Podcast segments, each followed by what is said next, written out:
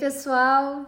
Estamos aqui no nosso texto certo, na hora certa, para a gente discutir esse uso e abuso das telas por parte de nossas crianças.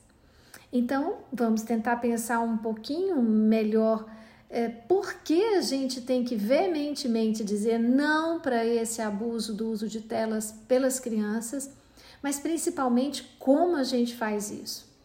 Todo mundo quer saber como faz para tirar esse celular da frente da criança, esse tablet, porque todo mundo diz que é difícil e isso todos nós sabemos que é difícil, então a gente quer ir logo no como é que eu faço. Mas eu garanto para você que se você não tiver muito convencido lá no íntimo do seu coração de como que aquilo faz mal, como que aquilo faz muito mal para o desenvolvimento do seu filho, você acaba sucumbindo frente a essa dificuldade. Então vamos entrar na segunda parte desse áudio assim, como fazer? Como fazer para eu conseguir tirar o celular da mão de uma criança de dois aninhos, três aninhos, quatro aninhos, pelo amor de Deus? Primeiro você precisa observar de fato, não quem você quer que essa criança seja, não, mas suas necessidades de trabalho. A primeira coisa você precisa observar quais são as características daquela criança. O que, que ela responde, como responde, o que a interessa. E responder a esse interesse já entramos no 2, observando, primeiro observar a criança e depois observar quais são as possibilidades criativas daquele ambiente onde você está, do tempo que você tem, que combinam com o interesse dessa criança.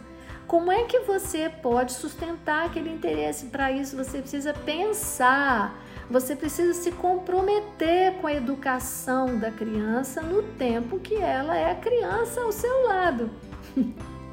que eu te garanto que você vai achar mais para frente, que vai ser um tempo que passou rápido demais, como você já ouviu de todo mundo que é vovó como eu, de todo mundo que é pai de alguém grande, vai te dizer como meu filho cresceu rápido. E a gente está deixando crescerem rápido e muitas vezes sem dar o tempo que é necessário para planejar as atividades com ele, que aí já é minha terceira dica. Se você observou e conhece a sua criança, se você pensou nas possibilidades criativas do ambiente, que não precisam ser necessariamente caras, precisam ser possibilidades criativas, né? Principalmente envolver seu tempo, sua atenção, que não tem nada que a criança ame mais. Aí você faz esse planejamento. Um planejamento no tempo e no espaço que demonstre que há importância nas outras atividades.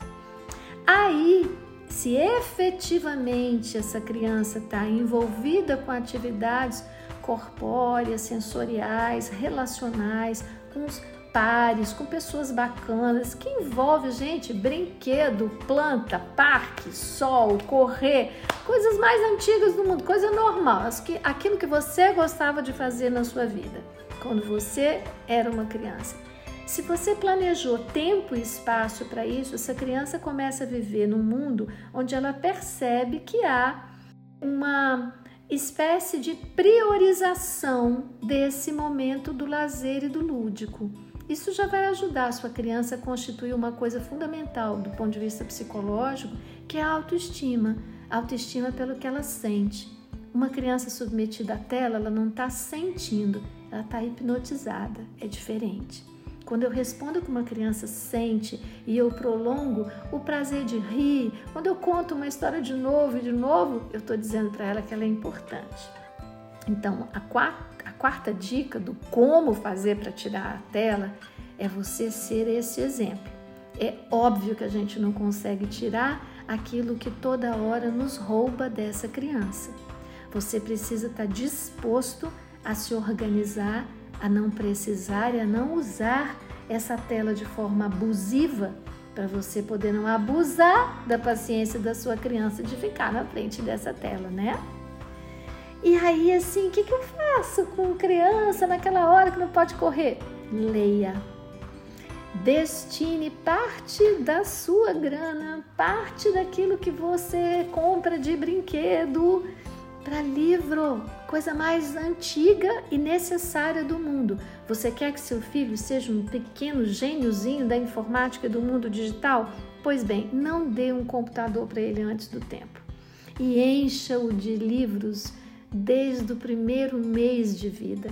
Há livros maravilhosos feitos para serem lidos na banheira, para que a criança aprenda como ver e imaginar, como conversar com alguém sobre o conteúdo que está ali presente naquelas páginas.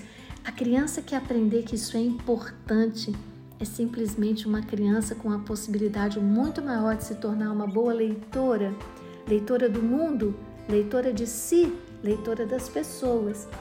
Então leia e leia com essa criança no colo, leia com outras crianças, leia livros em diferentes dimensões de abordagem, se você tem filhos de idades diferentes, é, é, super divertido desde que você gaste algum tempo da sua própria vida. Tem muito material disponível de leitura. Tem gente ótima fazendo coisas ótimas no Instagram, no YouTube. Só que você vai ter que optar por instruir-se sobre leitura para poder aprender a fazer disso um momento mais mágico e mais marcante da sua presença na formação da personalidade do seu filhote leia para o seu filho e tenha o prazer de ouvi-lo pedir para você ler de novo, papai, de novo, mamãe, essa frase linda que significa percebi você comigo, lê de novo. Essa importância do livro na mão dos pais vai gerar uma noção fundamental da criança, que é a noção da importância do saber. Ele vai olhar para o professor não como uma babá que ficou com ele porque esses pais precisam sair para trabalhar. Ele vai olhar para esse professor como portador desse diálogo com esses mestres que estão ali atrás dos livros, né? desses mestres de sabedoria. O livro vai ser um companheiro que depois vai se tornar um áudio, que depois vai se tornar uma leitura digital, que depois vai se tornar o computador. Tudo tem fase. E se você quer um bom rendimento em leitura, se você quer um bom rendimento profissional quando essa criança for um super adulto, há, uma, há um conselho de toda a psicologia do século 21. Então não faça dele um adulto quando ele for criança. Ofereça uma criança a sua própria infância e você terá um adulto menos é, neurótico, um adulto com mais capacidade de lidar com a vida. A vida é barra pesada, mas a gente enfrenta muito melhor quando a gente foi criança, quando a gente era criança e aprendeu lá na infância a cair, levantar, a suportar limites, a se interessar por outra coisa que não seja exatamente o meu umbigo. A leitura, o saber é isso, é a presença do outro na minha vida. E quem lê vai saber se comunicar, vai ter linguagem, vai saber exprimir-se e vai ter tempo para ouvir a expressão do outro, valorizando a cultura, a, a amplitude do aí vai acontecer.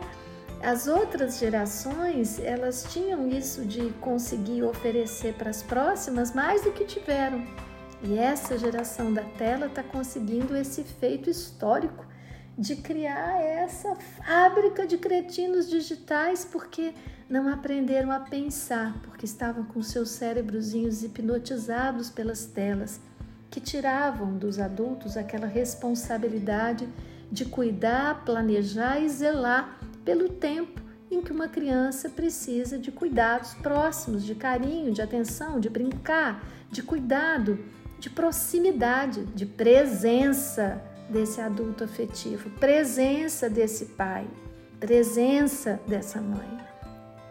Aí eu acho que a gente vai ter crianças melhores, mas certamente um mundo melhor. Eu quero concluir dizendo assim: se você está achando muito difícil substituir a tela por uma brincadeira, é provável, meu amor, que você precise resgatar a sua própria criança, que é preciso resgatar seus próprios valores, porque a sua criança sabe muito bem sobre o tempo.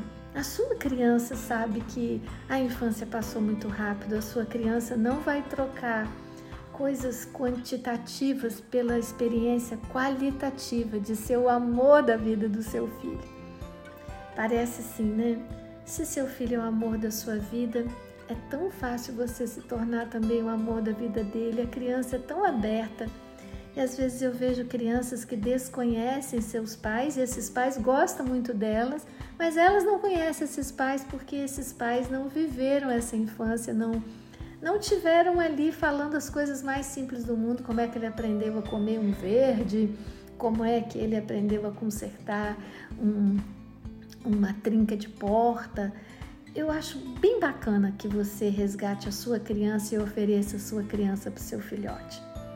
Desapego e sustentabilidade são as pautas do futuro e a gente precisa aprender a se desapegar de alguns valores materiais, a gente mesmo adulto, para a gente se dedicar mais sustentavelmente a construir as crianças, para que a gente tenha orgulho de dizer é minha família, mas para que essas crianças também possam dizer ah, eu reconheço como minha família, sim. Os Simpsons são muito legais enquanto família para a gente fazer uma super crítica da sociedade quando a gente for mais velho e aí todos nós concordamos com tudo, que as famílias têm que ser afetivas, que a família tem que ser o núcleo de desenvolvimento da autoestima. Aí no concreto, na hora que esse filho em família precisa do seu tempo, do seu olhar, se diz eu não posso. Porque eu tenho um compromisso com o chefe, com as contas, com os likes. E aí eu deixo o que é fundamental que é aquilo que precisa da minha presença para ter a minha marca dentro do coração dele. E vou resolver coisas que não são prioritárias e coisas que vão continuar lá, mesmo quando meu filho for um adolescente, mesmo quando meu filho for um adulto. Diga não às telas das suas crianças. Passem mais tempo brincando com suas crianças. É simples assim. É simples assim. Vai ser mais divertido para todo mundo. Beijo, boa sorte. Instrua-se, leia e leia para as suas crianças.